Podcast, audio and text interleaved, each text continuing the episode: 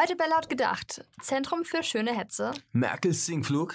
und Inside ZDF.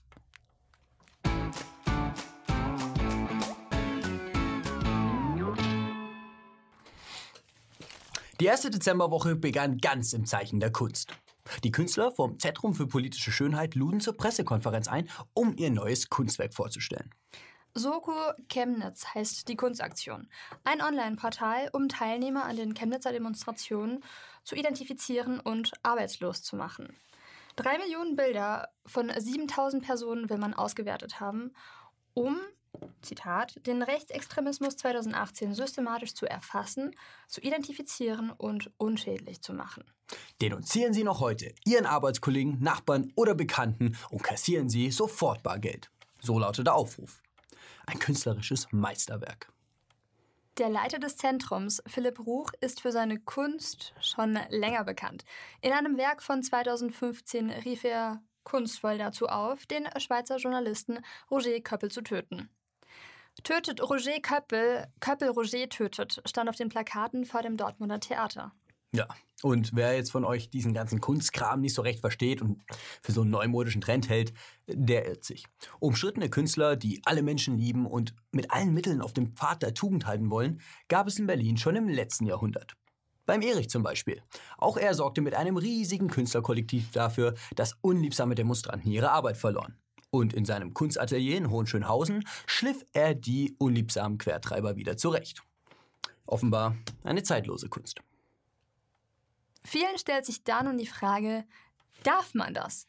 Doch das ist genau die falsche Frage, kommentiert der Tagesspiegel. Die Aktionen des Zentrums holen ausbleibende Empörung nach, heißt es hier. Und dem kann man eigentlich nur zustimmen. Ja, das Ausspähen von lästigen Demonstranten und Denunzieren beim Arbeitgeber bis hin zu Gewalt. Das ist tatsächlich in Deutschland bereits gang und gäbe. Und die tatsächliche Empörung, ja, die ist wirklich ausgeblieben. Jahrelang liefen diese Aktionen unter Engagement für Demokratie und eine offene Gesellschaft. Nun spricht endlich mal jemand aus, was wirklich Phase ist. Denunzieren und hetzen. Dann mach mal. Die Leiche einer 17-Jährigen wurde am Sonntagabend entdeckt, am Rande eines Gewerbegebiets der Stadt St. Augustin bei Bonn. In einer Unterkunft, in der Wohnungslose und Flüchtlinge, Flüchtlinge untergebracht sind.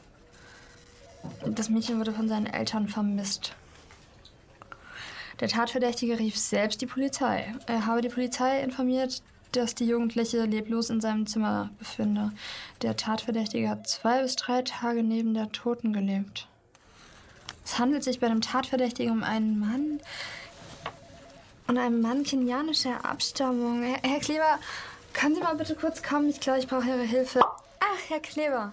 Gut, dass Sie da sind. Ich brauche wirklich Ihre Hilfe. Schauen Sie sich das mal an. Ich habe ein Problem. Hm, zeigen Sie mal her, was haben Sie denn? Oh nein, nicht schon wieder. Oh ja, Sie haben recht, das sieht gar nicht gut aus. Wir können doch nicht über sowas berichten. Das ist Wasser auf die Mühlen der Rechtsextremen. Populisten, ja. Aber das Problem ist, dass die anderen Sender bereits darüber berichten. Weshalb wir auch auf diesen Zug aufspringen müssen. Aber ich habe da schon eine Idee. Wir formulieren die Nachricht einfach ein bisschen um. Dann ist auch immer das alles halb so wild. Schauen wir erstmal mal, was wir da alles haben. Also, ganz wichtig ist ja immer die Nationalität des Tatverdächtigen. Weil wenn es ein Ausländer ist, dann schreiben wir einfach irgendwas anderes rein. Ein junger Mann beispielsweise. Ich glaube, der Tatverdächtige hat ähm, neben seinem kenianischen Pass auch einen deutschen Ausweis. Ja, wunderbar, das ist doch perfekt. Da ist der Tatverdächtige ja ein Deutscher. Das müssen Sie unbedingt mehrmals in den Text schreiben. Nicht, dass es jemand hier überliest. Ah, mir fällt echt ein Stein vom Herzen. Gut, dann schauen wir mal weiter. Die Leiche wurde in einer Unterkunft für Wohnungslose und Flüchtlinge gefunden. Also für jemanden, der zwischen den Zeilen lesen kann, wirkt das immer noch sehr verdächtig. Ja, ja, gut erkannt. Boah, ja, der Fundort ist ja echt unglücklich. Ist es nicht möglich, dass Nazis die Frau umgebracht haben und die Leiche dann im Flüchtlingsheim versteckt haben? Also, so um die Gesellschaft zu spalten und so? Ah, nee, nee, das ist alles ein bisschen arg weit hergeholt. Also, wir, wir sind ja schließlich nicht bei der AD.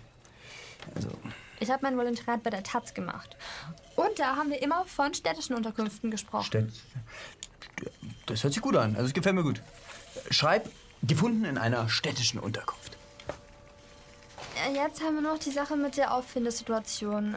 Also die Leiche lag da ja schon so zwei bis drei Tage. Und der Verdächtige hat da einfach neben der Leiche so hergelebt. Also das finde ich ja schon ein bisschen makaber. Naja gut, aber also jeder hat halt eben so seine Vorlieben und wer hat denn keine Leiche im Keller? ja, egal. Also schreiben Sie es am besten einfach gar nicht rein. Ja. Dann machen Sie den Artikel fertig, ja? Ja, soll ich Ihnen dann gleich per E-Mail schicken? Ach, Quatsch, das können Sie gleich an die Moderation schicken. Das passt dann schon. Eine seit Freitag vermisste 17-Jährige aus Rheinland-Pfalz ist am Abend in der Nähe von Bonn tot aufgefunden worden. Einsatzkräfte haben die Leiche der Jugendlichen in einer städtischen Unterkunft in St. Augustin entdeckt. Die Polizei ermittelt. Es bestehe Mordverdacht. Ein 19-jähriger Deutscher wurde festgenommen. Weitere Details zum Fall sind bisher noch nicht bekannt. Im Bereich Wirtschaft nimmt Deutschland eine bedeutende Rolle ein. Zumindest sehen es gern die Deutschen so. Schließlich war man jahrelang Exportweltmeister. Und Made in Germany ist, also war das Qualitätsmerkmal schlechthin. Aber die Zeiten sind vorbei. Heute steht die deutsche Wirtschaft für Betrug und schmierige Finanzgeschäfte. Das Internet ist für viele Politiker Neuland. Und schnelles, zukunftsfähiges, mobiles Internet wird es hierzulande erst einmal nicht geben. Obwohl man das äh, für die neuen Flugtaxis dringend bräuchte. Bevor wir uns mit dem Thema Flugtaxis beschäftigen, müssen wir uns hier erstmal um noch ganz andere Baustellen kümmern. Und wir sprechen nicht vom Flughafen BER oder Stuttgart 21. Auf dem Weg zum G20-Gipfel musste die Regierungsmaschine mit der Kanzlerin ungeplant landen. Die Kanzlerin musste ihre Anreise mit einem Linienflug fortführen und kam mit eintägiger Verspätung an. Für eine Wirtschaftsnation ist das natürlich äußerst peinlich. Aber solche Flugausfälle sind keine Seltenheit mehr. Sieben Ausfälle hatten allein die beiden Regierungsflieger Theodor Heuss und Konrad Adenauer in den Jahren 2017 2018. Mal fällt die Hydraulik aus, mal funktionieren die Triebwerke nicht und mal zerbeißen Ratten die Kabel im Fahrwerk. Bei dem aktuellen Vorfall handelt es sich aber lediglich um einen klassischen Ausfall eines Bauteils. So zumindest der Kommandeur der Flugbereitschaft Oberst Henrich. Und das, obwohl die Maschine vor jedem Einsatz durchgecheckt wird. Aber auch dafür finden die Berater aus dem Stab von von der Leyen bestimmt demnächst eine Lösung. Die oberste Chefin ist also Ursula von der Leyen. Das ist ja interessant, weil wenn dem Kanzler oder der Kanzlerin oder dem Vizekanzler etwas zustoßen, dann übernimmt die dienstälteste Ministerin. Und das ist im Moment Ursula von der Leyen. So, Freunde, das war's wieder mit Laut gedacht. Ist das Kunst oder kann das weg? Schreibt's uns in die Kommentare. Und teilt die Folge auf jeden Fall. Und vor allem, Freunde, abonniert nochmal fleißig, weil dann kriegen wir die 30.000 dieses Jahr noch voll. Und das wäre ja, ein schönes Weihnachtsgeschenk für uns alle. Und dann kommt auch Alex wieder in die Sendung. Ansonsten, ja, haut rein, Freunde. Bis nächste Woche.